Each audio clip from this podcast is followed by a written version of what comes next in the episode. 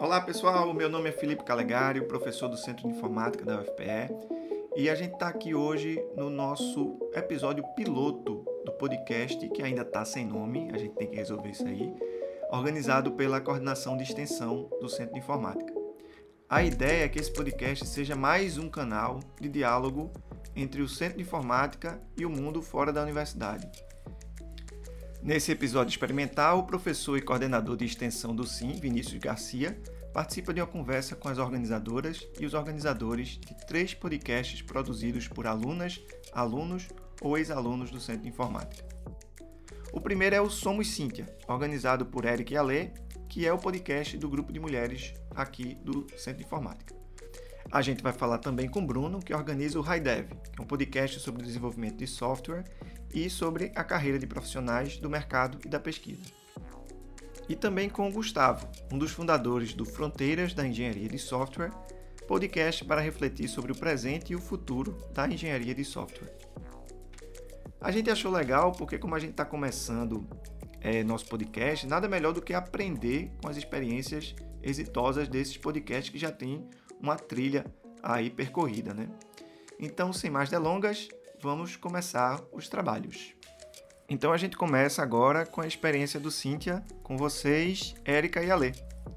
É, Érica, a gente começa com o, o oi oi da gente, Érica. oi oi, gente. Olá. Aqui é a Lê. E aqui é a Erika. Nós somos o podcast Somos Cíntia. É assim que a gente se apresenta. gente, prazer, obrigada pelo convite. A gente tá com esse podcast desde 2019, né? Nossa senhora, nem parece. Isso.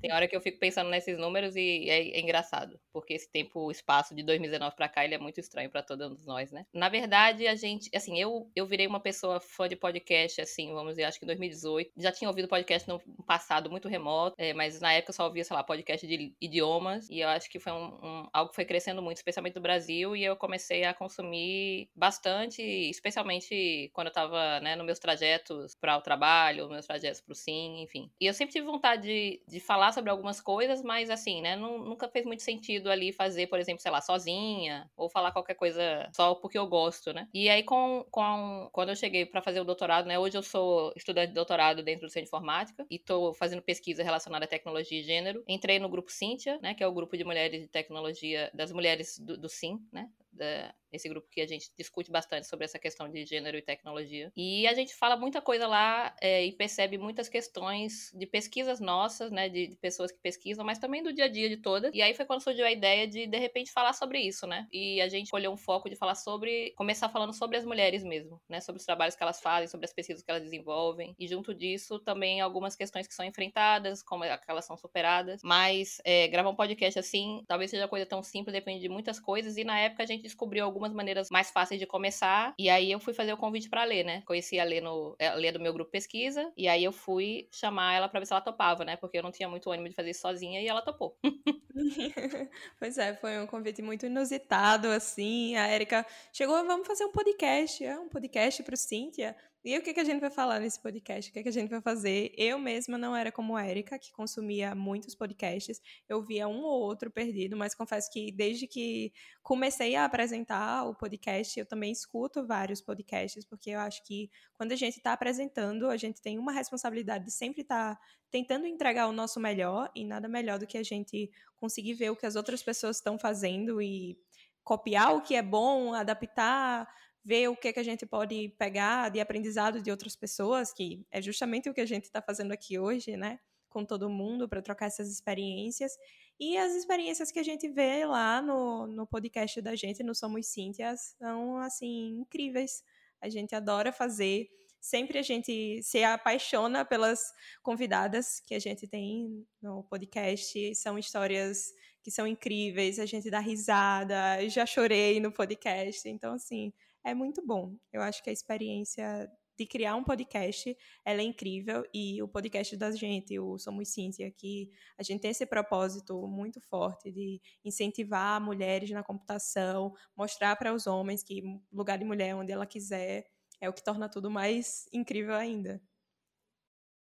E se a gente for falar, falando um pouquinho das partes mais legais, né, continuando na vibe que a Ale falou, é, a gente usa um, é, uma ferramenta chamada Anchor, né, que ficou bem popular, inclusive, né, durante, quando eu conheci o Anchor, ele ainda era, acho que era independente, mas ele foi adquirido pelo Spotify aí em algum momento. Inicialmente, não teve mudanças, assim, para quem está usando, né? É, com certeza existiram diversas mudanças, mas não para quem usa. Então ele é gratuito. E o Anchor tem uma vantagem de quando você publica o seu seu, né, você pega o seu áudio, enfim, e você publica nessa plataforma, ela já publica nas outras para você. Então você pode meio que marcar lá onde é que você quer publicar, e a gente basicamente marcou todas disponíveis, né? Então ele vai sozinho lá e publica no Spotify, no Google Podcast, no Apple Podcast, tudo isso ele faz automático para você. E a gente, de fato, é, o podcast é feito por mim por Alê, essencialmente, né? Duas pessoas que fazem pesquisa, que fazem, não estou na pós-graduação, e eu particularmente trabalho, e a gente não tem tempo de fazer um monte de coisa é, que a gente gostaria, né? E aí esse trabalho de fazer essa divulgar, essa que as plataformas já sejam né, automáticas foi essencial para a gente poder começar e, e, ter isso mais amplamente né, divulgado. E aí é legal que a ferramenta ela disponibiliza também algumas informações. Então, é, Calegari falou aí no começo, né? Números. Eu pensei, não sei. Abri aqui rapidamente o Anchor e tô vendo aqui, né? Posso dizer números para vocês. É, a gente tem ouvintes no Brasil, Estados Unidos, França. É, a gente olha de vez em quando, né? De onde são as pessoas mais novas, que eu acho que eu vi a última vez. Era de. Deixa eu só ver aqui, depois isso corta aí, vê se calega. Porque eu cliquei sem querer no negócio e saiu. Volta! O lugar que eu queria dizer era. Deixa eu voltar. A gente tem ouvinte de vários lugares. Por exemplo, uma pessoa, não sei porque aqui tem menos de 1%, a gente não sabe exatamente quantas pessoas são, da Indonésia. Né? Alguém na Indonésia escutou a gente. Olha que coisa incrível. É, e a gente consegue ver é, de onde as pessoas estão nos ouvindo. A gente, obviamente, majoritariamente nossos ouvintes são do Brasil, né? 71%. É, majoritariamente as pessoas também nos escutam via Spotify, né? 43% lá estão escutando a gente pelo Spotify. O nosso público é majoritariamente também se declara como, como feminino, né? Mas a gente também tem lá é, né, 30% de, a princípio de ouvintes homens é, e, e, os outros, e 3% de pessoas que não se identificam. A faixa etária dos nossos ouvintes, a maioria está entre 23 e 34 anos. Então, esses são alguns dados que a gente pega. Esses dados especificamente, eles são do Spotify, né? Então, a gente não tem, a princípio, aqui números das outras plataformas. Mas como a gente é ouvida majoritariamente pelo Spotify, a gente consegue ter uma ideia dessa questão do, da audiência, né? E a gente também consegue ver ali quais são os episódios que foram mais ouvidos, é, quantas vezes eles foram, é, foram ouvidos. Também a divulgação que a gente faz através das nossas redes sociais, tanto no Instagram quanto no Twitter, o arroba Grupo Cintia, a gente sempre usa as redes sociais para fazer essa divulgação, para fazer chamada, para fazer as pessoas se engajarem com o podcast, pedir sugestões, pedir temas, convidadas que eles queiram sugerir, porque para a gente é sempre tá importante também estar em contato com quem está ouvindo a gente, as mulheres que escutam a gente, os homens que escutam a gente. E também essa questão do engajamento. As pessoas, às vezes, têm um tema polêmico, por exemplo, quando a gente teve nosso episódio, né, Érica, do Não Há Espaço para Retrocesso que também teve muitas pessoas que ouviram, porque engajaram bastante numa situação específica. Então, tudo isso contribui para a audiência estar variando bastante de acordo com a convidada, de acordo com o tema.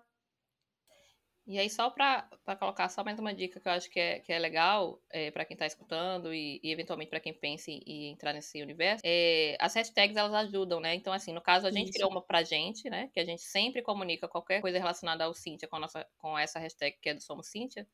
Mas a gente especificamente usa uma hashtag que é popularizada no mundo dos podcasters, que é o Mulheres Podcasters, né?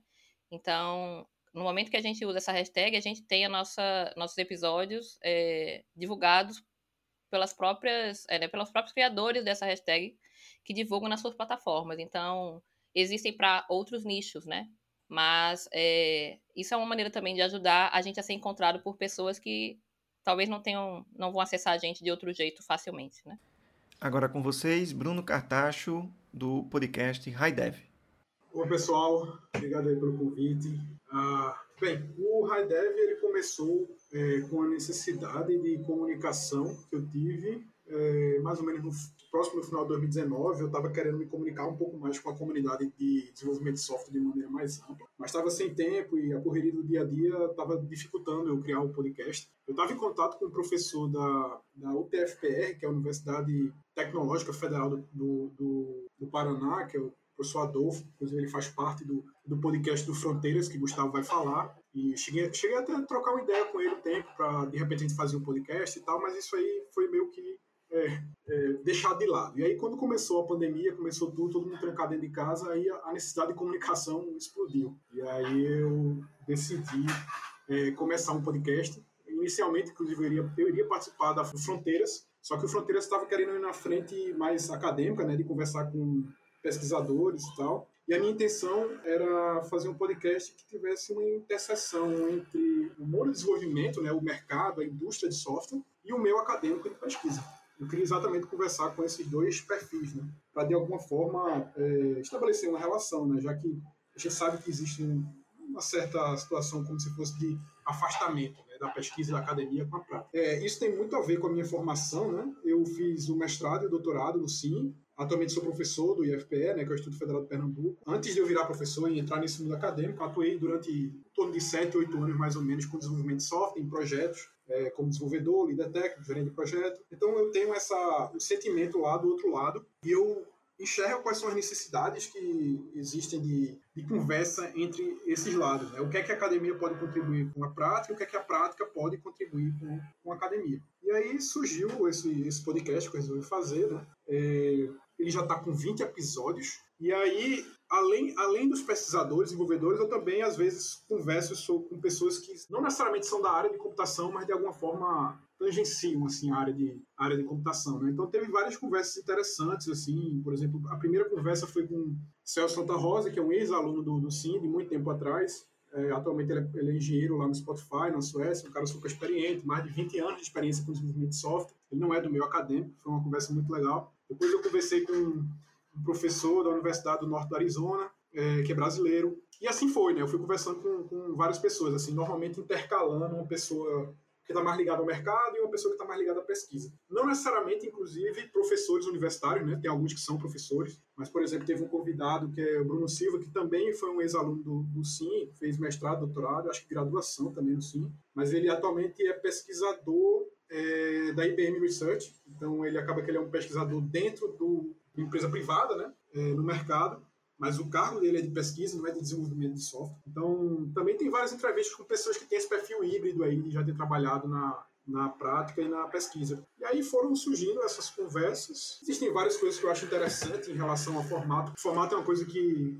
continua o tempo inteiro você se questionando em relação a, a formato, né? Ele está sempre evoluindo. Atualmente, o formato que eu tenho, eu tenho quatro quadros, assim, no, no podcast. Né? Tem, tem um, os dois principais, é o Trajetórias e o, e o Técnicas, que normalmente são dois episódios que eu faço, eu gravo junto, porque é sempre com o mesmo convidado. O convidado fala normalmente por volta de uma hora sobre a, tra a trajetória é, profissional dele na, no meio né, de desenvolvimento de software, a carreira dele, como é que surgiu e tal, a gente comparte um papo sobre isso, falar sobre as experiências pessoais dele, e depois a gente conversa sobre algum tema técnico que seja é, que, que, ele seja referência, né, ou que ele seja que tenha um conhecimento mais profundo. Tem também um outro quadro, um outro quadro que é o quadro de mundos, que eu chamo, né, que é exatamente um quadro que eu converso com outros mundos além da computação, mas que de alguma forma conversa com a computação. Né? Até agora a gente já teve três episódios desse quadro. O primeiro é com cara que ele é formado em administração, ele é empreendedor, já começou startup, já faliu startup, já recebeu investimento de não sei quantos milhões na startup dele e tal. Então foi uma conversa interessante. A segunda entrevista foi com o Silvio Meira, uma entrevista inclusive muito boa, que ele falou muito sobre a história, a trajetória é, dele, né, na profissional e do próprio Sim. Tem um outro quadro também, que é um quadro de pontos, que é um quadro que eu falo sozinho. Eu pego alguma temática, alguma coisa que me interessa, e aí eu falo sobre aquilo, não é uma entrevista, não é uma conversa, sou, sou mais eu falando. Normalmente são quadros mais curtos. Às vezes tem de 5 minutos, 10, 15 minutos, são bem mais curtos esses. Eu interajo muito com o pessoal no Twitter pelo meu, meu, meu Twitter pessoal, que é o arroba Bruno Cartacho, com X. E aí a troca no Twitter e no LinkedIn é muito interessante. Sempre quando eu tenho um convidado, eu disparo lá, alguns dias antes da conversa, é, pedindo para o pessoal mandar perguntas ao convidado, falo das características do convidado, falo sobre o que é que o, convidado vai falar do ponto de vista técnico. O pessoal sempre ajuda, sempre manda várias perguntas. Isso eu acho que também faz o público engajar e o podcast ficar mais rico também, né? É, e o LinkedIn, por aquilo que pareça, é uma, é uma ferramenta que você, para quem usa o Twitter, é meio, meio diferente, assim, você tem que se adaptar à cultura, mas uma hora você consegue usar de maneira produtiva também. E tem surgido muitos, muitos engajamentos interessantes através do, no LinkedIn. Normalmente eu não revelo o nome do convidado, então fica como se fosse um certo suspense, assim. Alguns é difícil você não revelar, mas eu acho que, eu acho que isso. E agora quem fala é Gustavo, um dos fundadores do podcast Fronteiras da Engenharia de Software. Opa, pessoal, tudo bem? Obrigado aí pelo convite, prazer estar conversando com vocês. E como o Bruno antecipou brevemente, né, é, o Fronteiras aparentemente ele nasceu em algum período próximo do High Dev do Bruno, eu não sei dizer exatamente, mas acho que o nosso primeiro episódio foi alguma coisa entre abril e maio do ano passado. Então a gente está um pouco mais de um ano nessa e nosso formato é formato de temporadas, embora a gente não tenha uma pausa de temporada para outra, né? Eu dei uma pausa né? Talvez por isso que a gente tenha mudado para formatos de temporadas, mas a gente tem, essas temporadas tem 12 episódios cada uma, e agora a gente está na primeiro episódio, vai divulgar o segundo episódio da segunda temporada semana que vem também. E só que nessa segunda temporada eu me afastei, tirei uma licença do podcast com meu com meus colegas e eu não estou mais atuando como co-host do episódio. Mas é, uma das curiosidades, né, do Fronteiras, não sei se dos colegas também é assim, é que assim a gente tem uma pauta né? A gente tem todo o que vai ser discutido no podcast assim a priori, né? Então tem toda uma elaboração de acordo com o que o, o entrevistado faz, a, o tipo de trabalho que ele conduz, para a gente também não pegar o entrevistado às vezes de surpresa, às vezes tem umas perguntas técnicas com relação a algum trabalho específico do, do entrevistado e pode ser que por questão de tempo, né, o entrevistado não lembre, né? Então a gente tem essa pauta aí que a gente sempre manda antecipadamente. embora eu não tenha, não esteja mais conduzido as entrevistas, eu ainda estou atuando nessa pauta. Eu acho assim a pauta até um pouco interessante, né? Uma das perguntas, né, por até dizer capciosas, né, do, do podcast é qual é a próxima fronteira, né, da engenharia de software? E essa pergunta, ela requer um pouco de reflexão, né? Hoje quem já conhece um pouco do podcast já sabe que toda a gente faz essa mesma pergunta, mas acho que nos primeiros episódios a pergunta ela despertava sempre um, uma surpresa assim dos entrevistados. A gente sempre escutava algo do tipo caramba, né? O que, que eu posso dizer sobre isso, né? Então é, é sempre algo interessante. Né? E o podcast ele é um podcast de divulgação científica. Né? É, como o Bruno falou, a gente está mais do lado acadêmico, a gente entrevista mais professores e professoras, né? pesquisadores de maneira geral, que trabalham né, em pesquisa, que têm produção né, científica aí já há, algum tempo, e a gente quer saber sobre a área de pesquisa né, daquele entrevistado. Né? Então, a gente começa do nível mais básico, né? por exemplo, quando a gente é, falou com modularidade, né? A gente entrevistou o Paulo Borba aí do Cinco, ele falou sobre modularidade. A gente quer entender aspectos básicos, né? O que é um sistema modular, quais são as características, como é que a gente melhora a qualidade, como é que a gente melhora a modularidade no software, até coisas mais avançadas, né? De, no caso do Paulo, né? Como é que esses conflitos que acontecem em sistemas de versionamento podem impactar a modularidade do software? Né? O que, que, isso tem a ver? Né? O, que, que, o que, que conflitos de merge têm a ver com modularidade? Né? Que é um tema de pesquisa do Paulo. Né? Então, a ideia do, do, podcast é basicamente ser esse veículo de divulgação científica para tentar fazer com que a gente fure um pouco né, essa bolha né, de pesquisa e a gente transmita né, um pouco mais para a comunidade e sociedade o que, é que a gente está fazendo. E aí a gente, a esperança é que é, depois de algum tempo algumas novas, algumas inovações não sejam tão radicais como elas aparentam. Por exemplo, esses dias lançaram aquele GitHub Copilot. E no Twitter houve um, um alvoroço com relação àquele GitHub Copilot. Mas se você for parar para pensar nas técnicas que, que o GitHub Copilot utiliza, são técnicas que a gente fala, assim, em termos de pesquisa, já há pelo menos há uns 10, 15, 20 anos, né? Então, tem, não estou dizendo que não é inovador, assim, obviamente tem o seu grau de inovação, e acredito que a maior parte de inovação é relacionado à usabilidade né, dessa ferramenta que eles criaram, mas a parte técnica fundamental ela já existe em pesquisa, né, em pesquisa de engenharia de software, em pesquisa de mineração de repositório já há pelo menos uma década ou mais.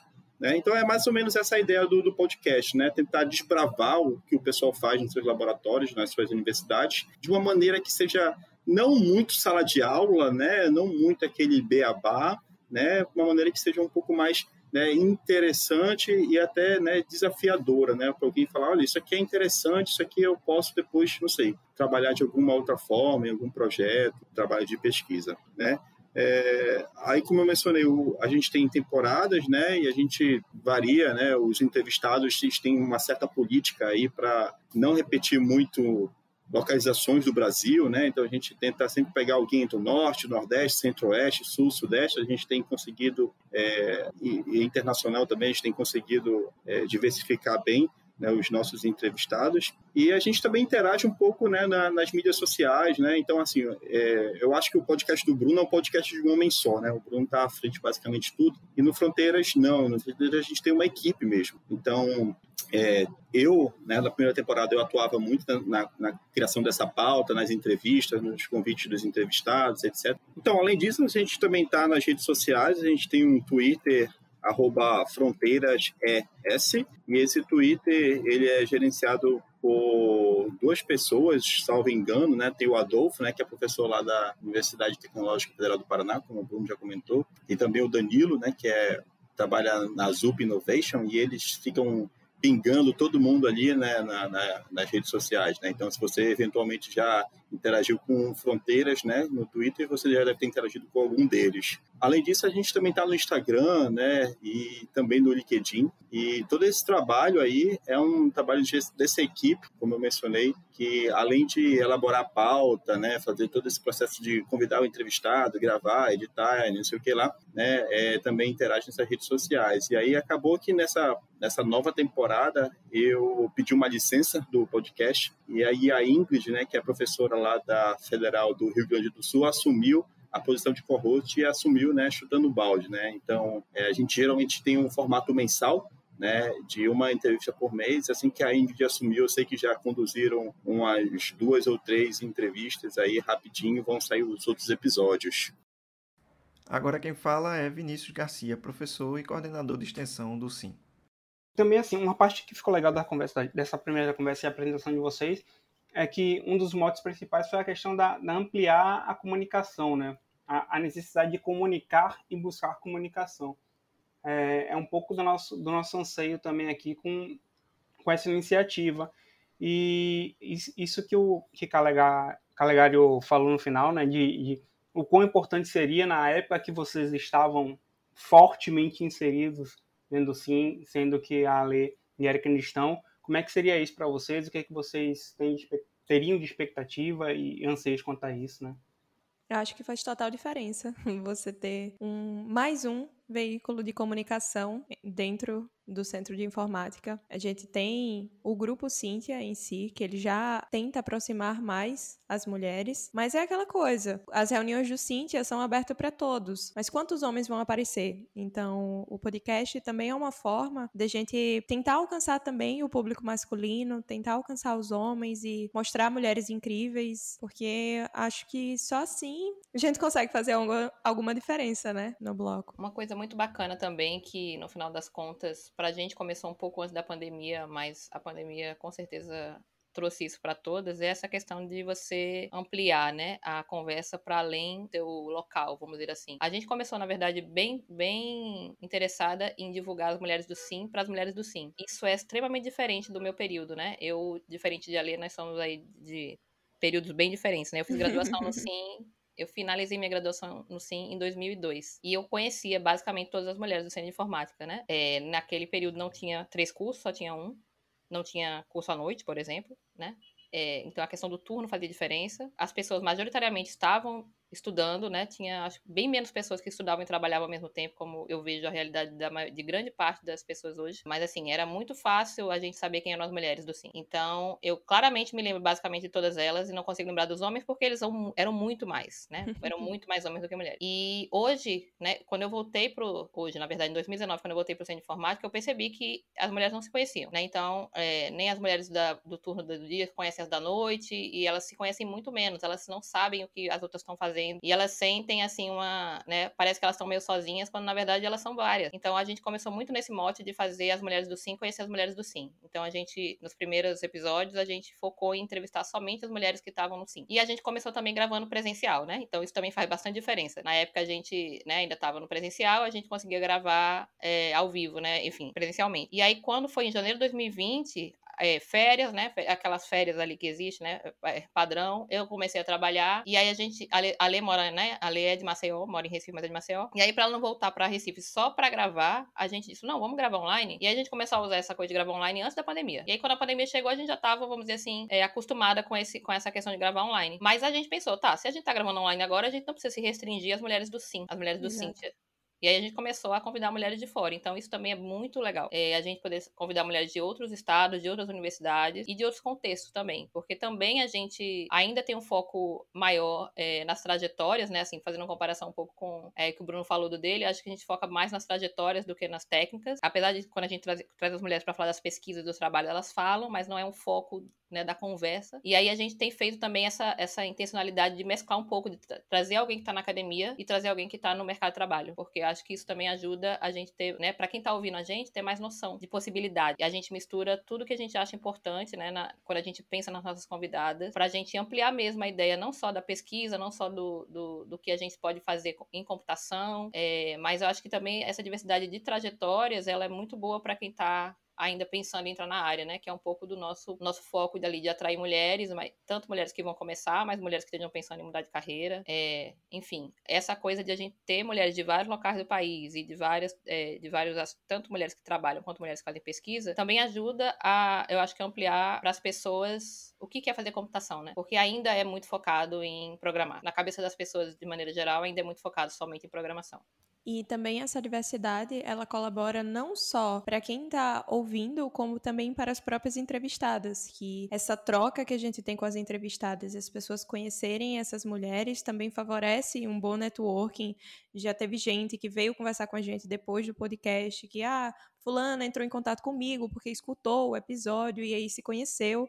E aí também para as meninas que são do Sim, e que estão ouvindo o podcast do Cintia, elas também podem ter essa oportunidade de conhecer mulheres de outras universidades, de outros estados, através do podcast, porque a gente sempre deixa o contato das nossas entrevistadas no, na descrição do episódio, a gente sempre divulga também no Instagram e no Twitter, marcando elas. Então, assim, essa rede de mulheres fica ainda maior, porque ela fica espalhada pelo Brasil todo. Ela dá oportunidade para mulheres do Sim, ou mulheres da UFAL, ou mulheres de qualquer canto se conectarem com outras mulheres também. Então, essa diversidade é, é sempre incrível, essa troca.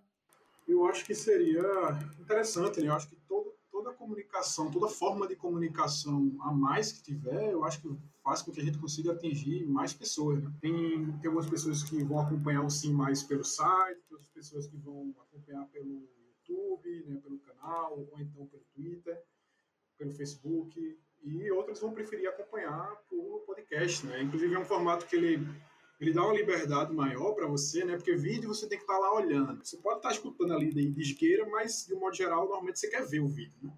É, o site você precisa estar tá lendo. E aí o podcast, o que eu escuto das pessoas muito é assim, ó, eu tô lá lavando prato e tal, enquanto eu tô saindo de carro, indo de um canto a outro, acho que até as meninas comentaram aí, né? Que escutava um podcast nesse, nessa situação.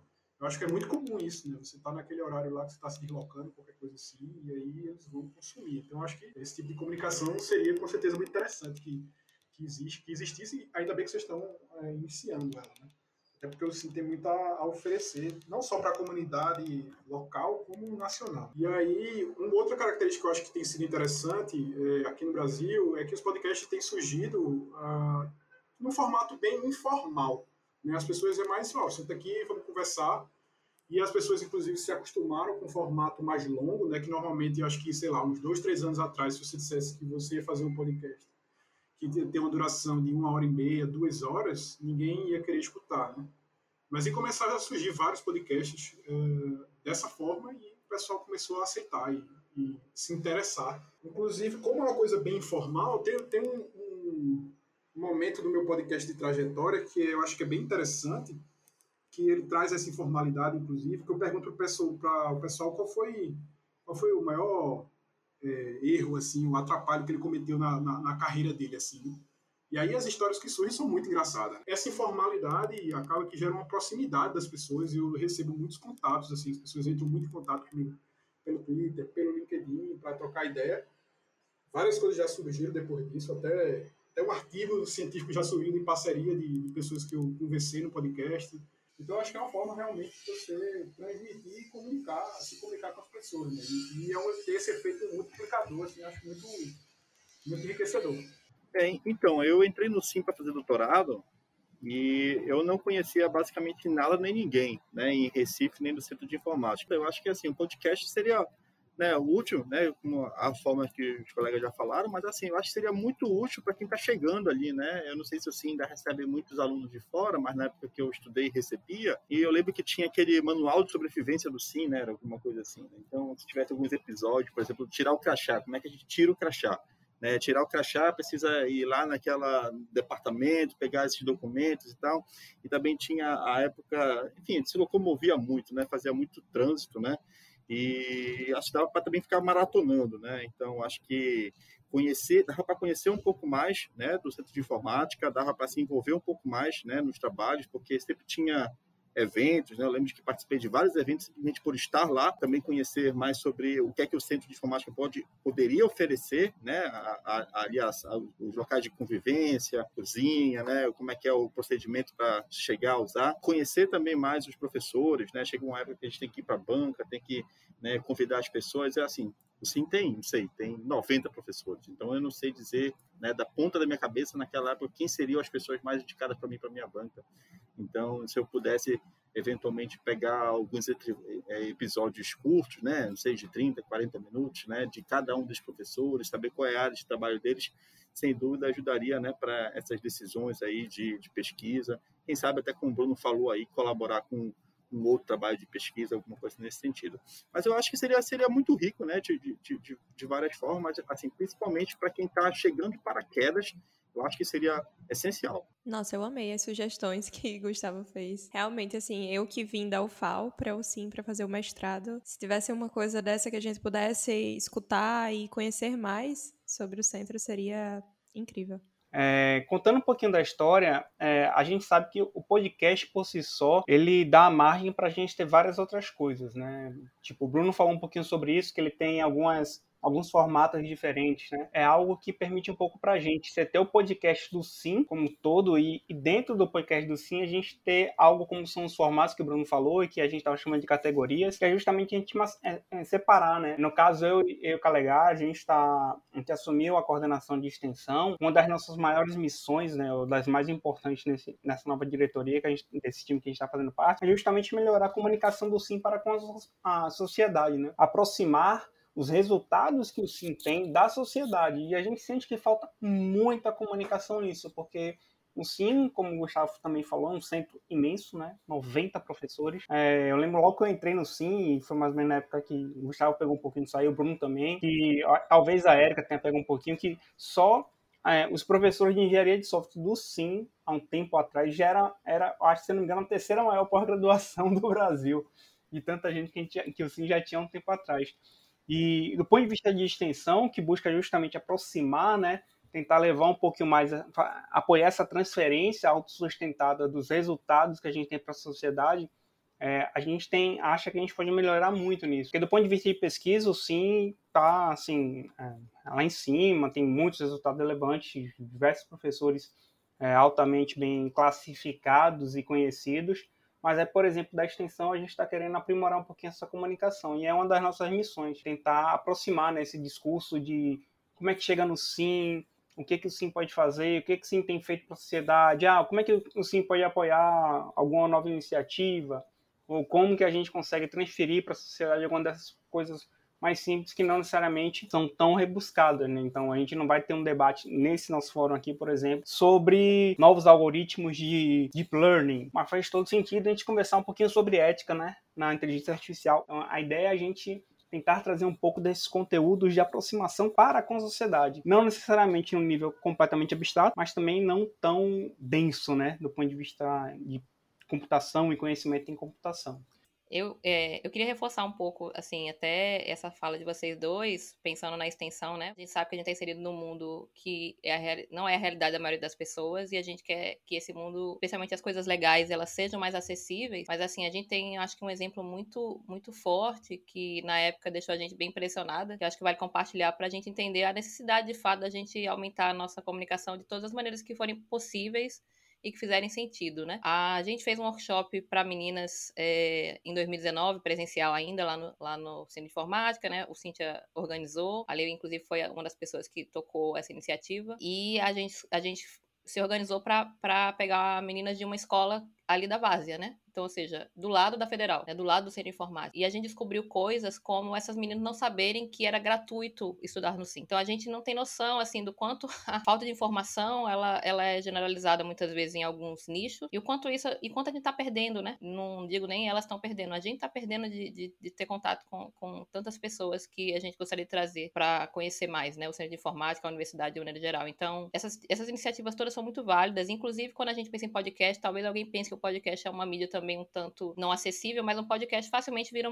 vai para uma rádio, né? E ainda sobre o workshop de Python, tanto pelo lado da comunidade que pode se aproximar, como voltando à sugestão que foi dada para os próprios alunos. Eu lembro que quando eu e Shaina, que fomos as líderes ali que encabeçou o workshop, quando a gente foi procurar como é que a gente ia fazer, e a gente foi conversar com as mulheres do Cintia, ver como é que fazia uma atividade de extensão também, porque envolve muitas burocracias. A gente esbarrou em vários pontos que a gente teve que sair procurando horrores. Então, talvez, vou reformular só horrores aqui, que a gente saiu procurando muito.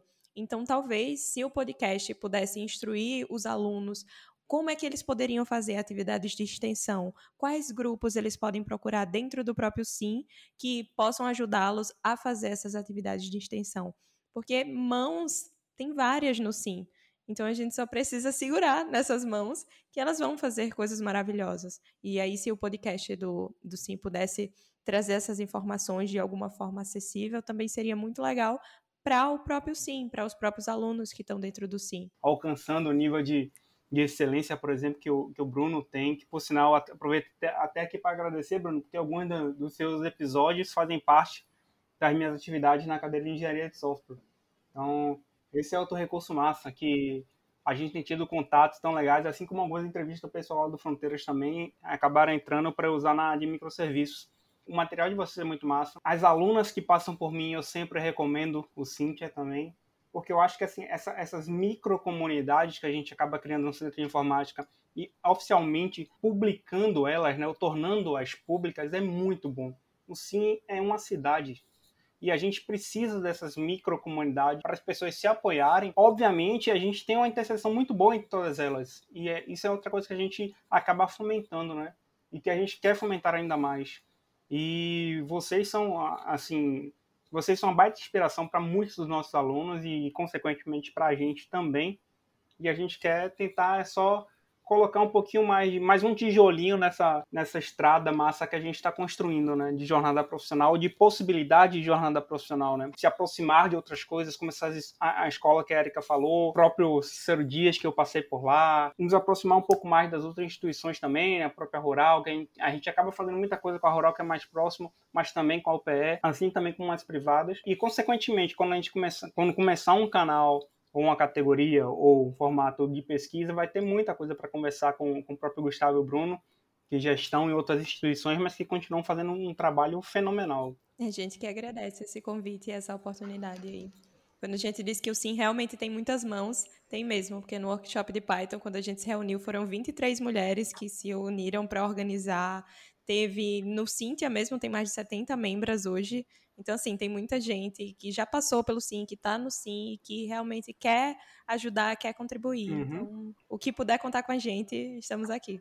Então, eu agradeço novamente aí o convite e desejo desde já boa sorte para o podcast do Sim. E eu queria também fazer um último comentário, né, é, Vinícius, com relação ao formato do Fronteiras. Acho que uma coisa que tem ajudado um pouco a gente, talvez por sermos um grupo grande, é que há uma certa rotatividade né, das atividades e até das pessoas. Como eu mencionei até, eu não estou mais como co-host hoje, a Ingrid assumiu. Isso, assim, acredito que nos ajude a dar um pouco de fôlego, né, porque, obviamente, o podcast não vai ser a sua principal atividade, né, então tem sempre outros recursos ali tentando pedir é, um pouco de acesso ao processador, né? Então tem que saber gerenciar todo esse negócio. E aí a equipe do, do Fronteiras, por ser grande, ajuda a diminuir aí esse esforço. Mas talvez o Bruno, né, e as meninas possam comentar um pouco, já que eles têm uma equipe um pouco menor e, e saibam lidar melhor com essa gerência de recursos do que do que a gente. Queria agradecer aí o convite também, é, Vinícius, Felipe. É, muito legal poder participar né, e contribuir com o SIC, contribuir com a minha formação. Eu acho que também tem tudo para ser bem legal aí o podcast. É, eu acho que, inclusive, ele se enquadra bem numa situação daquela, daqueles quadros, né, que o Vinícius tinha pouco comentado, é, com as sugestões de Gustavo, de, é, de repente fazer quadros mais informativos sobre o SIM, mais curtos, outros quadros com professores, então dá para segmentar bastante e conseguir atingir bem a, a comunidade. Eu acho que isso é, é bem interessante. Então, pessoal, esse foi nosso episódio piloto do podcast Ainda Sem Nome do Centro de Informática. Espero que vocês tenham gostado e já já tem mais novidades vindo por aí. Abraço!